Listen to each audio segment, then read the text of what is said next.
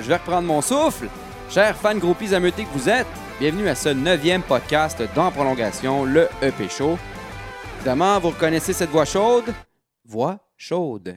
Je suis Charlie Faneuf, animateur de ce merveilleux délire auditif, toujours avec une main sur le clavier, puis l'autre, ben, qui tient nos kiffs tablettes, évidemment. J'espère que vous n'avez pas eu de pensée impure ici, parce que si c'est le cas, vous allez me réciter 15 Je vous salue, Samantha Fox pleine de grâce. Et espérer que votre calvaire s'en mieux éclatant. Puis que mes vieux référents secs reprennent de la valeur un de ces jours. Bon, vous pouvez aussi euh, vous claquer l'incantation de Ronda Rousey, mais un avertissement, le jeune, ça risque d'être un peu moins fantasmagorique comme Happy Ending. Ça dépend des goûts. Cabotinage exclu, euh, quoique j'ai tout de même évité des sujets de type sac de chips, hein, on le connaît le sac de chips, comme euh, ce fameux manteau fabriqué avec des sacs de livraison, la grossesse d'Ima, ou de cette fameuse peluche Vulpix, elle qui est très absorbante, by the way. Mais non! Aujourd'hui, donc, on reçoit à l'émission l'honorable Alexandre Prou. Il est en direct de son salon, mais il viendra nous parler d'Alex Galchenyuk, de Carey Price et de Victor Mété. Ensuite, on parlera sport de combat avec Olivier Daigneault. Oui, un bon ami à moi et l'homme derrière cette savoureuse chronique dans les câbles, disponible sur En Prolongation, forcément. Il viendra nous parler d'Yvon Michel, dis-je mal, de GSP et bien plus encore. Merci d'encourager ce podcast en partageant massivement. Allez également liker la page d'En Prolongation sur le champ. C'est fait. On va vous attendre. Allez, faites-le. Merci. Pour de la nouvelle fraîche 24 heures sur 24, including et tout un code d'éthique qui n'est pas à négliger. Mais d'abord, évidemment, ce podcast vous est offert en format Neo Cheap et la devise qui est de mise avec le Neo Cheap est la suivante. Vous êtes prêt à la maison dans la voiture? J'en prendrai pour un dollar! Bon, on est prêt à commencer. Et là, chers auditeurs, on enchaîne tout de go avec un invité de taille. C'est sa deuxième présence sur le show, puis au risque de me répéter, ben Ouais, c'est un clavier de première ronde, euh, un premier choix overall, euh, puis il démoule de main de maître. Je en prolongation depuis le début de l'été. Puis il y a deux de ces textes qui ont d'ailleurs été relayés sur la page Facebook de RDS. J'ai nommé Effet en prime. Alexandre Prou! Comment ça va, mon cher Alex? Ça va bien, super bien, Charlie. Et toi, comment ça va? Ben, moi, tu le sais, j'ai le feu d'un bot. Un peu comme si on venait de m'offrir 15 millions de dollars, là, mais juste pour démolir la gueule de Guillaume le Métis Vierge. T'es excité? Carrément. Pourquoi Guillaume le métier vierge? Ben, pourquoi pas? Tu sais, c'est comme dans Fight Club. Euh, j'avais envie de détruire quelque chose de beau. Bon, on a fait le tour. on, va passer aux choses sérieuses, euh, mon cher Alex, si tu le veux bien. Parce que on, va parler de Alex Galchenyuk. Euh, on l'a encore vu samedi contre Toronto. Ben oui, notre Galchi a enfilé un but pendant qu'il était où? À droite. Fait que, tu sais, je l'avais, ben, en tout cas, je l'avais écrit. Moi, je l'avais écrit parce que Alex Galchenyuk a tamponné 17 buts la saison passée. Puis il y en avait combien sur réception là-dessus? 8. Fait que, considérant le peu de fois où ce que l'Américain a été euh, placé à droite, ben, je trouvais que c'était un total assez révélateur. Puis il y avait une autre question pertinente, c'était combien de buts Galchenyuk avait-il coché alors qu'il était positionné sur le flanc droit l'an dernier? Ben oui, on parle de 10 buts sur un total de 17. Donc ma question pour toi, Alex, c'est comment expliques-tu que Claude Julien s'entête à faire jouer Galchenyuk à gauche et sur le quatrième trio en prime? Euh, c'est une très bonne question. En fait, euh, pendant longtemps, euh, en fait, moi, je, suis vraiment d'accord sur le fait qu'il n'est pas censé jouer à gauche. Mm-hmm. Il est censé être au centre, il est censé être à droite. Par contre, il se traîne les pieds. C'est la raison principale pourquoi il s'est ramassé sur le, le quatrième trio. Il y a bien du monde qui vont dire Ouais, mais un gars de talent comme ça, il faut que tu l'entoures de bons joueurs. Je suis d'accord, Sauf qu'il faut que tu démontres un peu de vouloir. Et en ce moment, c'est ce qui manque à Alex Galchenyuk. Maintenant, depuis deux parties, je pense qu'il est un peu plus à l'aise, qu'il a un peu plus de mordant. On l'a vu dans le dernier match, justement, il est rentré à droite grâce à une belle, euh, belle incursion de Charles Ludon. Il a décoché un bon lancer. Donc, c'est clair que Alex Galchenyuk doit jouer à droite. Je pense quand même pas que sa place est avec Drouin et Pacioretty. Mm-hmm. Parce que ça prend quelqu'un pour aller grinder dans le fond de la zone et Galchenyuk n'a pas la vitesse pour faire ça. C'est pas un power forward. Puis Pacioretty, c'est pas un power forward non plus, même s'il est capable de, marquer bien des buts et de, lancer et qui joue nord-sud, ça prend un gars comme Lekonen ou Gallagher d'aller salir le nez. Donc, moi, je pense que probablement qu'à la droite du deuxième trio, avec euh, Charles Hudon à la gauche, ça préfère quelque chose de bien. Maintenant, c'est de savoir c'est qui le centre de ce trio-là. Ouais, c'est ça. Euh, est-ce que c'est Plekanec ou Dano? Je pense que les deux, c'est pas une bonne solution. Ben, je ne sais, pas trop quoi dire rendu là. Il manque un petit morceau quand même si on arrive au deuxième trio, mais, je ne sais pas, avant la saison, moi j'aurais parié ma, ma, dernière chemise propre, là, un trio euh, composé avec Max Pacioretty à gauche, Jonathan Drouin au centre, puis Alex Galchenyuk à droite. Là, je parle avant la saison, j'avais juste le boulet de canon sur réception là, dans, dans ma tête. Ben, j'aurais pensé que ça aurait pu nous faire oublier les bons moments d'Alex Radulov la saison passée. Et comme tu le dis, Alex Galchenyuk, il semble pas être au top de sa forme. Mais là, ma question, c'est penses-tu que c'est quelque chose hors glace? Parce qu'on entend toutes sortes de, spéculations puis des rumeurs. Mais à quel point tu peux comprendre qu'un joueur avec autant de talent que, que, Alex a, ben, comment t'expliques le fait que le gars n'ait pas faim finalement? sais? Y a-tu un froid avec son entraîneur ou c'est vraiment quelque chose de hors glace qu'il essaie de cacher, selon toi?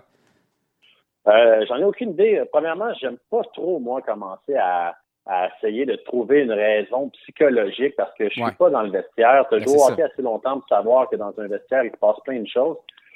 Ceci dit, euh, j'ai entendu quelque chose comme quoi probablement le fait que tous les Russes sont partis ait pu jouer dans sa tête parce qu'il n'y a plus personne avec qui se confier dans sa langue maternelle.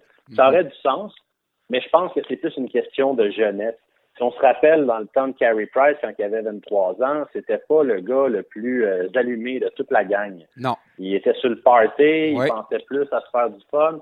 À un moment donné, il s'est casé et c'est devenu le grand gardien qu'on connaît. Il y a des problèmes, on en a parlé tantôt. Mhm. Mais euh, j'ose espérer que c'est la même chose qui se passe avec Alex Galchenyuk. Tout comme ce qui s'est passé avec Tyler Seguin quand il jouait pour Claude Julien. Ouais.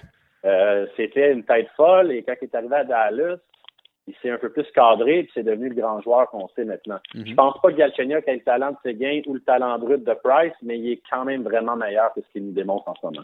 Ouais, je sais pas. Écoute, moi, je le vois comme ça. Alex Galchenyuk a toujours, toujours été un centre. Euh, puis il y avait une, euh, une spécialité, c'était de contrôler la rondelle, d'entrer en zone, d'entrer en territoire offensif. Mais là, avec le temps, on dirait que c'est découvert un talent ou un, goût pour le, lancer sur réception, être un sniper. Je me demande d'un fois si ce serait pas une bonne idée de l'envoyer avec Drouin et Pacioretty. Je sais que tu m'as dit que tu étais contre l'idée, mais de faire un trio là, avec des joueurs qui ont du scoring à la planche autour de Jonathan Drouin, parce que comme je l'ai dit tantôt, Galchenyuk maîtrise le tir sur réception, mais non seulement un tir sur réception en arrêt, maîtrise également le tir sur réception en mouvement. Puis si vous voulez une preuve de ça, allez euh, rentrer ça sur YouTube, une recherche facile, c'est les buts d'Alex Gatchenok de l'année passée, son total. Regardez la façon dont il a marqué des buts. Il y en a 10 là-dessus qui sont sur réception en mouvement. Nommez-moi un joueur dans la ligue qui maîtrise le tir sur réception en mouvement. Puis c'est pas Dano qui va y faire des passes sur le tape pour des tirs de cette sorte. Donc, je me demande jusqu'à quel point tu as un talent comme ça offensif dans l'équipe, mais tu es Claude Julien, puis tout ce que tu sais faire pour euh, régler le problème ou essayer de le relancer, c'est de le mettre ça à 4, le quatrième trio avec Delarose puis Emski, je ne me trompe pas. Le gars compte un but contre Toronto. Tu te dis, ça y est, on va le voir progresser, on va le voir monter dans les trios. Non, termine quand même le match sur ce fameux quatrième trio. Moi, je comprends pas. Euh, ben, c'est clair que je mettais Galchenyuk avec Drouin. Le problème, ce serait Patcherity rendu là. Euh, puis je pense que pour le moment, ça va rester Pacioretty Drouin jusqu'à temps que ça continue de pas fonctionner. En ce moment, ça fonctionne pas. Mais je mettais Galchenyuk Drouin ensemble, ce serait un très très bon duo. Rendu là à la gauche 2, euh, tu mets un Lekonen, encore un autre, encore c'est le même principe. Ça prend quelqu'un qui va aller faire des chèques avant, va aller salir le nez dans le fond de la zone parce que c'est ni Drouin, ni Pacioretty, ni Galchenyuk qui font ces choses-là. L'année passée, Radulov avait pas peur de le faire. C'était ça la nuance. Mm-hmm. Là, aujourd'hui, euh, Galchenyuk, si tu le laisses à droite de loin, ça ferait des flamèches, ça fait quelqu'un d'autre à gauche. Ceci dit, qu'est-ce que j'ai aimé, c'est que récemment, sur l'avantage numérique, ils ont fait un switch entre Pacioretty et Galchenyuk. Parce qu'au début de la saison, dans les premiers matchs, c'était Pacioretty qui était à droite, je comprenais pas. Pacioretty a toujours eu du succès quand il était dans la, ce qu'on appelle en anglais la high slot. Ouais. Tandis que Galchenyuk, c'était son fameux tir sur réception à droite. Et là, depuis, je pense, deux matchs, ils ont fait ce petit changement-là et je suis pas mal sûr que ça va finir par payer. OK, on va, on va se baser là-dessus. Il euh, faut parler aussi du cas de Carey Price, puis comme le rapportait si bien mon collègue Vincent Filto, puis là, je suis obligé de le citer, euh, il a dit J'aime pas le langage corporel de Carey, aucune soif de vaincre, euh, la hargne de jadis n'est pas au rendez-vous. il dit qu'il n'est pas de ceux qui justifient l'attitude spectrale par la signature de son contrat à long terme. Euh, il dit aussi que les grands athlètes de leur discipline, Carey Price appartient à cette catégorie, ils font preuve d'un engagement indéfectible qui transcende les, les motivations pécuniaires. Simplement, comme Carey l'a dit, il a affirmé, le hockey n'est plus sa priorité dans la vie et ce changement majeur se traduit dans ses performances sur la glace. Donc, selon toi, c'est quoi qui se passe avec le beau Carey, mon cher Alex? J'en ai aucune idée, ça me fait peur un peu. Sincèrement, je suis euh, tellement en accord avec Vincent. Euh, si on regarde les premiers matchs de la saison, c'est sûr qu'il y a plein, plein de failles dans le jeu du Canadien. Sauf que je pense que si Carey et Carey Price, le Canadien, ont une fiche gagnante ou à la limite une fiche de 500. Mm-hmm. quand, quand, on pense au match contre Washington, les de la première période, mm-hmm. ben, j'attribue trois des quatre buts à Carey Price. Mm-hmm. Ensuite, qui, qui a fait de la différence? C'est Braden Oldby parce que le Canadien a lancé 35 fois en deux périodes, je pense. Euh, même chose contre Chicago. Qui a fait la différence? Corey Crawford. Exactement. le dernier match contre Toronto, la différence a été où? A été devant les filets encore une fois. Et le, meilleur exemple, ça reste le but d'Austin Matthews. Pas le but en prolongation, le premier. Euh, oui, c'est une belle pièce de jeu, la petite sur passe qui s'est faite à lui-même. C'est un beau lancer. Mais si vous regardez la reprise, Carey Price est quasiment rendu dans le coin déjà. Mm-hmm, mm-hmm. Il n'est pas cadré dans son but. Pourtant, c'est le gars avec la meilleure technique dans toute la ligue. Donc, qu'est-ce qu'il joue dans la tête? Je ne sais pas. Euh, je suis pas mal sûr que ça va finir par se replacer parce que ce gars-là est trop bon. Que ce soit plus sa priorité numéro un, je peux comprendre. Le gars, il a une famille, c'est correct. Sauf que regarde, moi, j'ai un travail, c'est pas ma priorité numéro un. Sauf que quand je rentre travailler, je me donne à 100% Je m'assure que les choses soient bien faites. Donc, on va espérer que ça se replace parce que sans Carey Price, ça va aller mal. Ben oui, c'est sûr. Puis moi, j'avais un ancien euh, coach des gardiens de but, il était un peu euh, style années 80. Fait lui, il m'avait un jour, et un jour, il m'a dit Charlie, goaler, c'est 80% anticipation. Là, moi, je n'étais pas d'accord avec le 80% parce que je me disais, écoute, euh, la technique compte pour beaucoup. On l'a vu avec l'évolution du poste de gardien de but avec les années. Mais lui, il disait que c'était 80% Bon, on peut s'entendre sur le pourcentage, mais une chose est sûre, c'est que l'anticipation, ça joue quand même pour au moins la moitié puis c'est là que j'en viens à dire que Carey Price, présentement, mentalement, il n'est pas au top. Il n'anticipe pas. Parce que ça va faire la différence entre, OK, le gars a la rondelle, fait une passe ou il va lancer? Bon, il va lancer, il va lancer où? Top net. Là, je pense pas qu'il est en train de faire de la lecture de jeu. Je pense qu'il est en train de réagir. Il n'est pas en avance sur les jeux. Puis je pense que c'est un peu ça le problème parce qu'on s'entend que techniquement, Carey Price est le meilleur au monde, autant euh, dans ses déplacements, dans son papillon, que autour du filet avec la rondelle. Il n'y a personne qui la cote, mais il reste le côté mental que présentement, son anticipation a fait défaut solidement. C'est ça qui, joue. là. Il est, en retard, il faut se le dire. Oui, c'est vrai. Puis, euh, tu sais, moi, j'ai jamais été gardien de but, mm-hmm. mais euh, je ne sais pas si tu as lu un texte qui, est, apparu il y a quelques années sur le site de Players Tribune. C'est euh, Jonathan Quick qui écrivait euh, qui parlait des, des, marqueurs les plus difficiles à affronter. Ouais. Puis souvent dans son texte, il revient justement avec l'anticipation. Tu es censé voir un, deux et même trois jeux à l'avance, surtout quand tu es un gardien de but. Puis après ça, après le quatrième jeu d'avance, il faut que tes défenseurs soient là pour faire le travail. Ouais, il y a peut-être un peu de euh, ça. justement. Là, quand on regarde ça en ce moment, c'est sûr que je reviens au but de Matthews, le premier. Price, il n'est pas devant son but, sauf qu'à la base, c'est une erreur terrible de Jordy mhm. Ben. Sans mhm. cette erreur-là, Matthews n'a jamais sa chance de marquer un but. Ben, Ceci dit, tu es, censé être le, dernier portier, tu es censé faire la. Mais c'est ça, tu viens de marquer un bon point aussi. C'est que là, tu arrives en prolongation et Claude Julien envoie qui comme première vague? Il envoie Plekanec, Byron et Jordy Ben était en défensive. Je sais euh, pas. C'était pas Jordy Ben. Il a embarqué après en deuxième vague, mais sur le coup, les deux attaquants, c'était Plekanec et Byron. Le match, la prolongation commence. Tu as des Drouins, tu as des joueurs qui ont, des, qui ont du talent. Je sais, je comprends que Byron, il a de la vitesse, là, mais tu as besoin de tes meilleurs éléments. Les meilleurs éléments, c'est pas Plekanec, c'est Byron. De l'autre côté, on envoie Matthews, Marner, on envoie des. Je comprends pas le call de Claude Julien de jouer conservateur puis d'aller envoyer un Plekanec puis un Byron. Pour moi, c'est un non-sens de commencer le match comme ça la prolongation, ouais. dis mal. Puis c'est ça, ça, a résulté que le contrôle de rondelle, c'est pas fait. Puis après ça, ben justement, Matthews, il y a un, but que peut-être Price aurait dû arrêter, mais en bout de ligne, c'était pas les meilleurs éléments du Canadien qui étaient sur la glace en prolongation. Non, ça, c'est évident. Puis je vais être franc avec toi. Au début, quand j'ai vu ça, j'étais d'accord avec la décision parce que toute la partie, euh, a fait un job mm-hmm. sensationnel contre Matthews. Matthews, là, On l'a vu avec son but, comme je dis, qui a été une succession d'erreurs, surtout de Jordy Ben et de Price. Et sinon, il a eu son but en, prolongation. Entre-temps, on l'a pas vu de la game. Non. On l'a absolument pas vu. Puis c'est grâce à qui? C'est grâce à Plekanec, Gallagher et Byron. Donc, je comprenais ça. Par contre, avec du recul, c'est vrai que pour gagner, faut que tu joues pour gagner et non pas pour ne pas perdre. Puis, euh, en plus, je pense qu'une des faiblesses les plus criantes du Canadien en ce moment, c'est le cercle des mises en jeu. Les centres ne gagnent pas de mise en jeu, puis en prolongation, si tu veux réussir à avoir une chance, il faut que tu aies le contrôle de la rondelle, puis ça passe par la mise en jeu. Oui. Donc, les Canex qui perdent ça en partant, ça aide pas. Non, c'est sûr.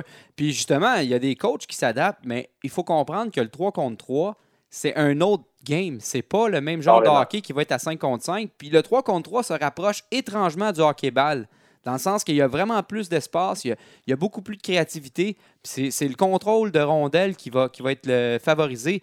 Même, on a vu des joueurs de temps en temps avoir le contrôle de rondelles en zone offensive et décider de sortir du territoire offensif juste pour garder le contrôle de rondelles. Ne pas lancer d'un angle impossible ou envoyer la rondelle dans le fond. Non, c'est pas ça qu'il faut faire à 3 contre 3. Il faut garder la rondelle. Il faut avoir nos meilleurs, que ceux qui,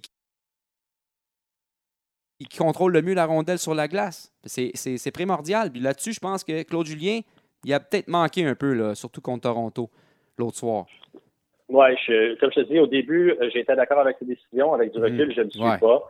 Puis, euh, il y, a une chose aussi, c'est d'avoir le, contrôle de la rondelle. Quand tu as la rondelle, justement, de, t'assurer de le garder. Quand tu ne l'as pas, c'est de garder ton marquage sur le joueur. Exactement. Puis, euh, quand tu as un 2 contre 1, comme qui est arrivé avec Tekanek et Byron, dès que la contre-attaque se fait, ben il arrive ce qui est arrivé. Puis j'ai vu dans un autre match, euh, c'était euh, Chicago contre Nashville. Euh, Philippe, Philippe Forsberg a été vraiment mou sur son coup pour couvrir Brendan Saad. Ça, a été un but dans les cinq secondes suivantes. Tu peux pas te permettre ça. Non, c'est sûr. À 3 contre 3, ça pardonne pas. Puis là, on va parler de ton sujet préféré, Victor Mété. C'est quasiment ton petit protégé. Euh, je veux connaître ton évaluation au niveau de son jeu présentement. Penses-tu qu'il va terminer la saison à Montréal? Es-tu satisfait de son jeu versus l'utilisation que Claude Julien en fait? Euh, parle-nous de lui un peu. Ben, je te dirais que Alex, à moins qu'il décide de, jouer à l'opposé de ce qu'il fait depuis les six premiers matchs, euh, dans les cinq premiers matchs, il va rester, il va rester jusqu'à la fin de la saison parce qu'en mhm. ce moment, il joue vraiment, vraiment, vraiment bien. Ouais. Et il y a quelque chose qui m'agace vraiment beaucoup depuis le début de la saison, c'est qu'on n'arrête pas de dire qu'il est là par défaut, mhm. parce qu'il n'y a pas mieux que lui. Euh, je suis désolé, ceux qui sont là par défaut, c'est pas Victor Mété, c'est Jordy Ben, c'est Brendan Davidson, puis euh, Joe Morrow dans une certaine mesure, qui est le septième défenseur, mais qu'on verra probablement pas de l'année. C'est pas Victor Mété qui est là par défaut. Il a fait sa place parce qu'il est assez bon pour le faire. Une chance qui est là, oui, ça c'est sûr. Ça c'est clair. Sauf qu'au final, quand David Schlemko va être rétabli de sa blessure et va venir prendre sa place sur la troisième paire, c'est pas Victor Mété qui va sauter. Ça va être J'espère que ça va être Jordy Ben en ce moment. Oui, hein, éventuellement, ouais, parce que Jordy Ben, euh, je l'ai beaucoup aimé à la fin de la dernière saison, mais en ce moment, il est pitoyable. Mm-hmm. Et je pense qu'il se croit meilleur que ce qu'il est vraiment. Il, il, a arrêté de garder des choses simples ça donne. Puis Davidson, en ce moment, garde des choses simples, il est en train de le dépasser. Oui. Puis, euh, ben, une dernière question. Je me demandais ça, là. Justement, tu as, nommé des noms comme Jordy Ben ou Davidson. Penses-tu que Gélina, là, un gars, un, gars de chez nous, là, qui pourrait pas avoir sa chance présentement dans une défensive qui a beaucoup de points d'interrogation, penses-tu que ça ferait pas un effet positif, surtout au Centre Bell, d'avoir un Gélina là, qui pourrait jouer euh, comme sixième défenseur? Ce serait pas une option d'essayer ou tu penses qu'il a vraiment connu un camp d'entraînement tellement médiocre que ça vaut même pas la peine? Euh, je peux vraiment juste me fier sur le camp d'entraînement parce que je ne l'ai pas vu assez évoluer quand il était au Colorado et au New Jersey. Euh, moi, j'ai vraiment pas été impressionné par son travail euh, pendant le camp d'entraînement. Mm-hmm. C'est un gars qui manquait vraiment de chien. Il a une shape à, faire rêver, mais il, ne s'en sert pas. Je pense que son seul atout, c'est un lancer sur réception. Mm-hmm. Sauf que pour réussir à t'en servir, il faut que tu sois sur la vague d'avantages numériques. C'est pas en étant un pion défensivement. J'exagère un peu en disant un pion, là. Mais, euh, moi, je pense sincèrement que le prochain qui va monter, s'il y en a un à monter, ça va être euh, Girabet. OK, ouais. Ouais, on attendait quand même euh, sa venue, puis ça s'est retardé un peu. Tu penses que ce serait lui là, qui pourrait avoir sa chance éventuellement? Mais... ouais, mais là, je me demande quand, parce que avec euh, le nombre de défenseurs qu'il y a en haut, il faudrait qu'il y ait des blessures pour qu'un gars soit rappelé ou qu'on décide de faire un peu à, la marque strike, sans nécessairement résilier le contrat, de dire OK, Joe Morrow, c'est le fun, mais là, il n'y a plus de place, on te descend en bas en pensant que tu passeras pas que tu vas passer le balotage. Et même chose avec Davidson. Jordy Ben, on va lui donner toutes les chances parce qu'on l'a protégé au, au, repêchage d'expansion. Ouais, Puis Marc Bergevin est trop orgueilleux pour pour prendre la chance de l'envoyer au balotage. Ça, c'est sûr. Donc, euh, je ne sais pas quand on va réussir à avoir un défenseur du Rocket à Montréal. Ça va prendre des blessures, je pense. T'attends-tu un geste, euh, un move, une transaction là, du côté de, de, Bergevin ou tu penses qu'on va garder le statu quo jusqu'à ad vitam aeternam, là, finalement? Parce que là, il y a le voyage dans l'Ouest, ça va mal. Euh, tu t'en vas où, là, toi, avec. je sais que tu es un éternel positif. Tu es, positif quand même dans la vie concernant le CH, mais là, ça commence à être, ça commence à être tough. Oui, ben, depuis le début, je l'ai dit que le Canadien n'a pas le club pour gagner la Coupe, mais qu'il a le club pour faire les séries. Euh, rendu là, est-ce qu'il va faire une transaction? J'espère qu'il va réussir à faire quelque chose. Je sais que c'est pas aussi facile que tout le monde l'aimerait, mm-hmm. euh, mais il va falloir qu'il bouge parce que si ça s'enlise comme ça et que le Canadien ne fait pas les séries, moi, je pense que c'est que Bergevin saute à la fin de l'année. Donc, il, va jouer son job. J'espère sincèrement qu'il va pas faire une transaction de panique, ah. c'est-à-dire d'échanger de la belle jeunesse pour aller chercher quelque chose qui va patcher un trou. Euh, j'espère que ça va être une transaction hockey. Il a démontré qu'il était capable d'en faire. La, transaction, la transaction de Drouin-Sergachev s'en est une. Hmm. Euh, mais ça dépend qui est disponible. Puis je pense pas qu'avant les fêtes, on va voir quoi que ce soit. Bon, ben merci Alexandre Prou de, ton précieux temps et euh, on espère que ça va aller mieux pendant le voyage dans l'Ouest. Donc, euh, merci d'avoir parlé avec nous encore une fois cette semaine. Ben, ça me fait plaisir. Puis, euh, je prédis deux victoires sur trois dans l'Ouest. Ah! Euh, j'y vais, fort comme ça. Vous l'aurez entendu ici au podcast. Merci, Alex. Bye. Salut. Au revoir. OK, la gang, on est rendu à cette chanson de mi-podcast. Et cette semaine, euh, comme dirait Vincent Filto, il est d'un impératif catégorique de ramener G.I. Joe sur le podcast avec sa fameuse chanson dynamique et gagnante, comme dirait MC Gilles, nommée C'est à chier. Euh, oui, avec Radulov là, qui continue à faire le cheval ailleurs, euh, le manque flagrant d'attaque chez le CH, puis Markov qui nous manque. Certains fans commencent à critiquer la signature à long terme de Carey Price, puis avec la collection de défaites, ben, la colère gronde, hein? plus que jamais à Montréal. Anyway, qui mieux placé que le rapper G.I. Joe pour décrire l'atmosphère des bilots enculastratoires qui s'y à Montréal? Ça se passe maintenant dans vos oreilles. hey, c'est moi, Monsieur Famous en personne, le plus grand fan des Canadiens de Montréal, tu sais. non, je plaisante, c'est Les Canadiens, c'est CH. Sérieux. Les Canadiens, ça mène à rien. Pas capable d'entrer une rondelle, c'est une équipe de sans dessin. La Ligue nationale des deux pics raccrochés dans vos patins. Ça fait 24 ans qu'on attend pour une coupe Stanley. À un moment donné, on stand, tu sais. C'est go Abs Golf comme chaque année. Moi, ça fait longtemps que j'ai plus d'espoir, j'ai fini de vous écouter. Ça fait 4 ans passés que j'ai pas regardé une game d'hockey. Montréal est représenté par un team de ballonnés, de la fake qualité. Quand je vois des fans espérer un but dans leur divan, c'est une vraie perte de temps.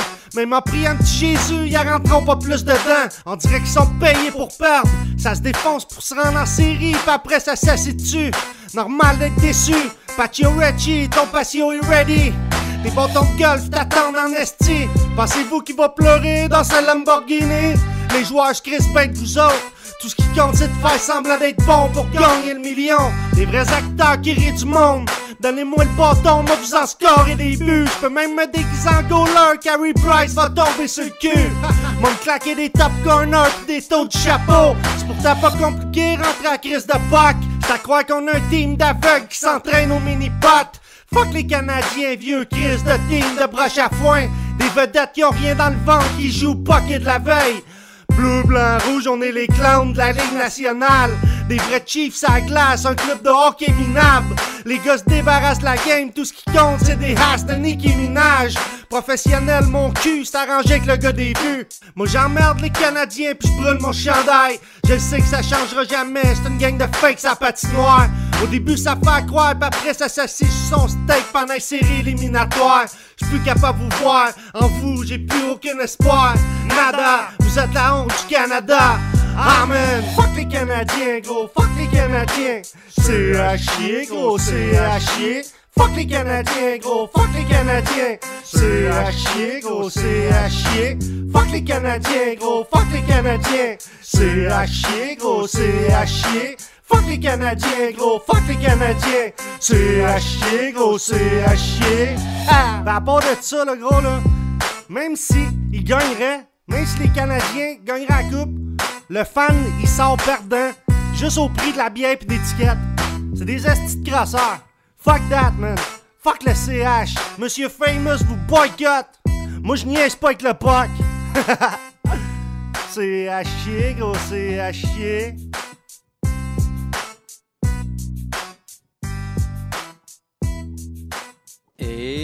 Nous sommes de retour à Taboy, hein? un team de ballonnés euh, de la Ligue nationale des deux de pique, la fake qualité. Carey Price va tomber sur le cul. Fuck les Canadiens, gros, c'est à chier. Ben, c'était poignant à la puissance maximale qu'on vous dit. Bon, euh, la gang, là, je reçois un invité vraiment spécial, puis euh, je suis assez fier de, dire que je le compte parmi mes amis. Euh, c'est évidemment durant une séance de hot yoga qu'on s'était rencontrés. Et c'est lui qui démoule de main de maître la capsule dans les câbles chez En Prolongation. Je vous suggère d'ailleurs d'aller lire son récent bien intitulé Dans les câbles, la guerre des promoteurs. Donc, effet en prime. Olivier Daigneault! Comment ça va, mon cher Olivier? Ça va extrêmement bien, Charlie. Merci beaucoup de l'honneur que tu me fais de me recevoir à ton podcast. C'est vraiment. Ben, ça me fait plaisir. Aussi euh, énervé qu'une jeune écolière qui commence la première année. Ben, c'est la même chose pour moi. Là. Ta voix mixée avec les wake-up qui viennent d'embarquer m'a dit c'est un méchant trip. Puis. ben oui. Puis là, tu m'avais demandé euh, le thème de Punch Out euh, pendant ta chronique. Fait que je vais te le mettre. Écoute, on va se gâter. On, a quand même des moyens, là. Puis euh, ça brasse, ah là. Ça brasse dans le monde euh, du combat. Puis euh, je vais t'attaquer justement avec la première question qui est Crois-tu qu'Yvon Michel pourra organiser le combat Stevenson-Alvarez avant la fin de l'année? Avant la fin de l'année, ça semble de moins en moins sûr, mon cher Charlie. Je t'avouerai que le, phénomène David Lemieux et Lidlo Sanders a, pris de l'ampleur pour le 16 décembre à la place Belle Laval. Et mhm. puis, euh, ça se sent pas bon pour euh, le duel euh, Stevenson-Alvarez avant la fin de 2017. On va parler plus de janvier ou février 2018 dans, dans leur cas. OK. Donc, tu as encore espoir que ça, ça soit réalité? Tu penses pas que. Tu penses que ça va arriver, mais un peu plus tard, donc? Oui, effectivement, comme je dit, le, le, le, le, tournant a été la, décision du WBO d'accorder un combat de championnat à David Lemieux pour euh, la ceinture euh, du WBO, justement, pour euh, le avant la fin de l'année. Ça a été comme ça a précipité un petit peu les, choses. Et comme le, le, président de High of the Tiger Management avait déjà réservé la place belle pour le 16 décembre, mm-hmm. il a simplement dealé avec le réseau HBO, le réseau télévision HBO pour pour présenter le combat de Mieux Sanders. au moment où on se parle, c'est pas tout à fait réglé. Ouais. Mais les, euh, les talks sont très, très forts. Alors, on s'imagine bien que ça va ça va se concrétiser dans les prochains jours. Alors, on pouvoir d'ores et déjà dire qu'on peut être dit certainement que ça va se produire dans le, le 16 décembre. Fait pour Yvon Michel, ça complique un petit peu les choses. On commencera pas à présenter deux galas de boxe d'envergure la même soirée. Ah, c'est ça, On est quand même euh, limité au niveau euh, du, du dollar loisir euh, dans nos poches.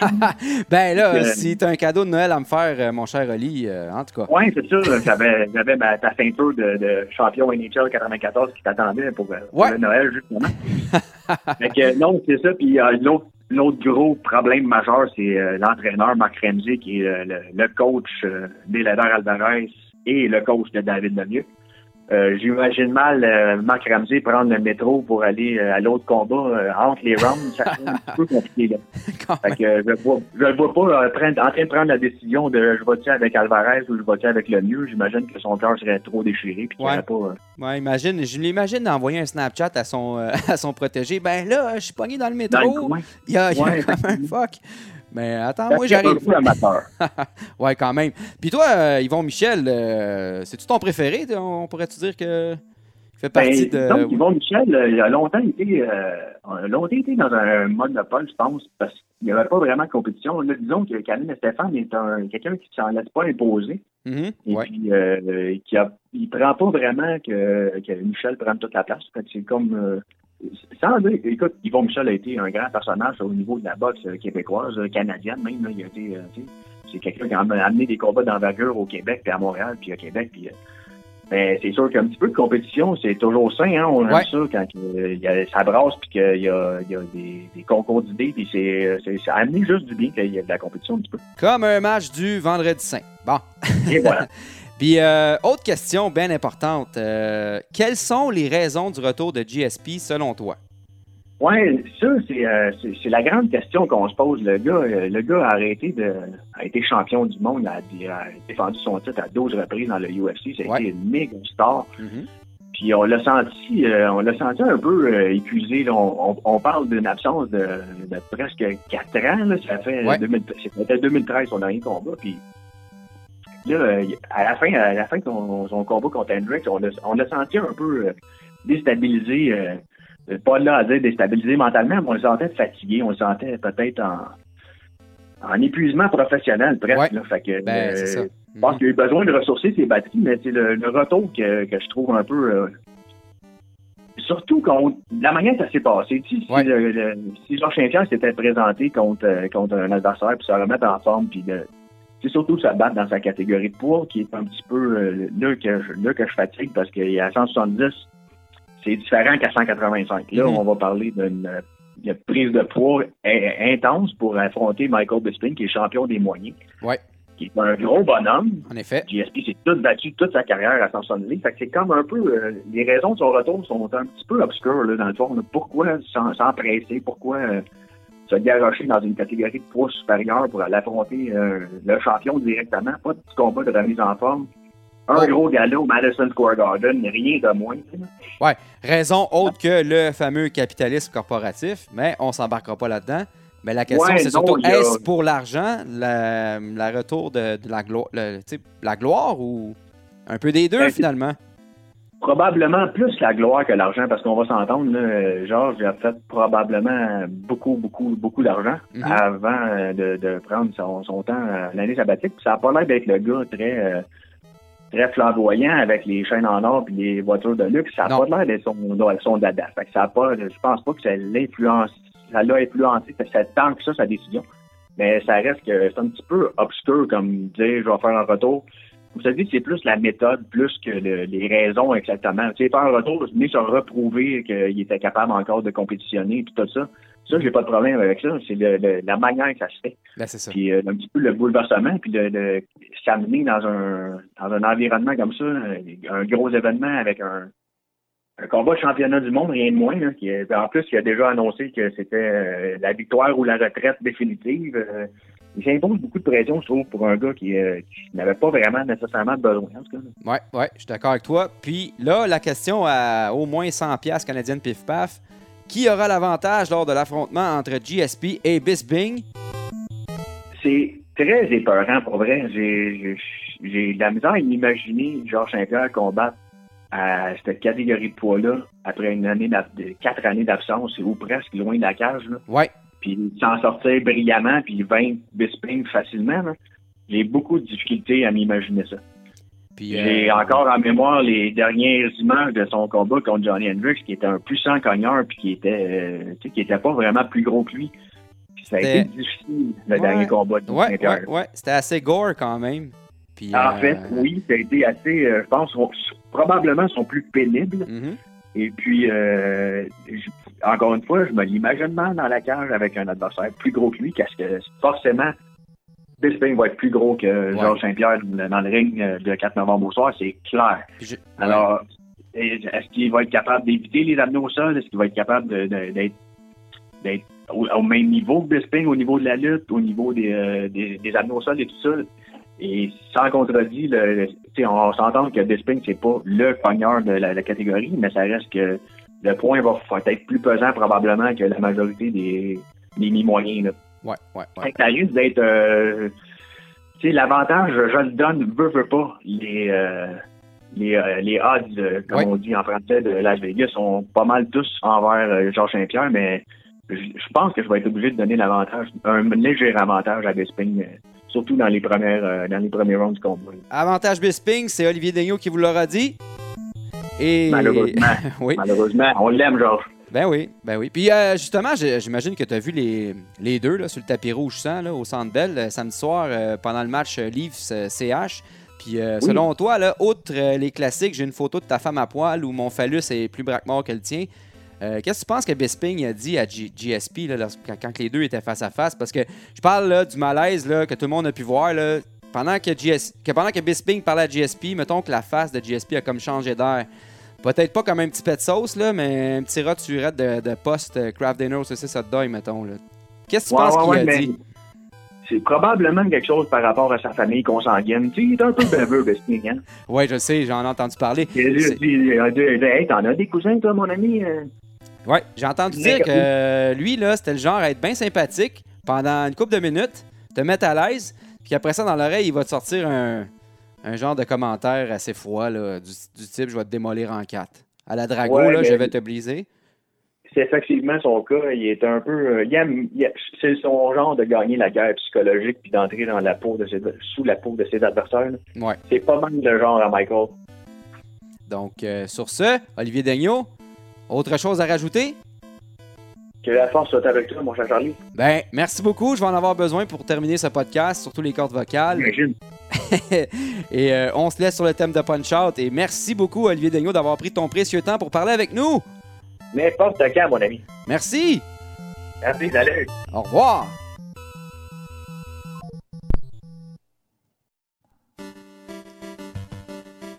Et oui, vous reconnaissez le thème. C'est signe que le podcast se termine.